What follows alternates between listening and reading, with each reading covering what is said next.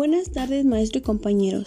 Hoy les hablaré sobre el objetivo, las fases y las recomendaciones para llevar a cabo una evaluación socioeconómica dentro del proceso de reclutamiento y selección.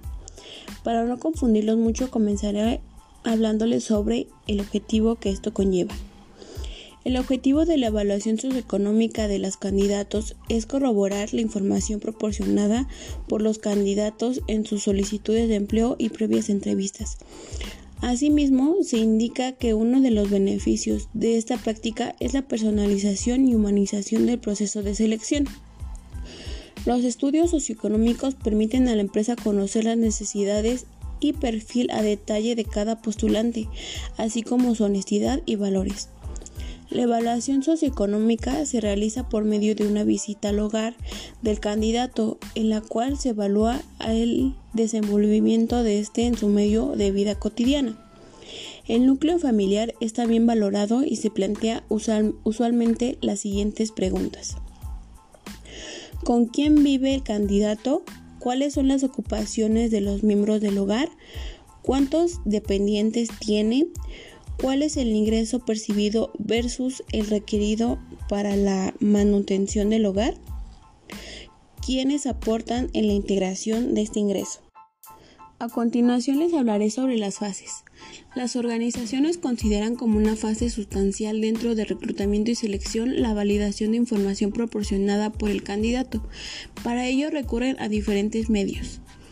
Entrevistar al candidato, revisar documentos aportados por el candidato para la valoración de su perfil.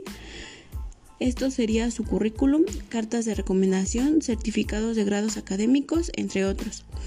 También es cotejar la información obtenida de la visita domiciliaria con los documentos del punto anterior. Y para finalizar, les hablaré sobre las recomendaciones. Es importante tener claro qué elementos debe contener una carta de recomendación, aun cuando es de redacción libre por parte de quien la emite. Es deseable que integre la siguiente información para darle mejor y mayor veracidad. Lo primero debe contener el nombre completo de quien emite la referencia, Después los datos de contacto con correo electrónico y número de celular. Esto es en caso de que se desee aclarar alguna duda o información o bien constatar el tipo de relación que tiene con la persona que se postula la vacante.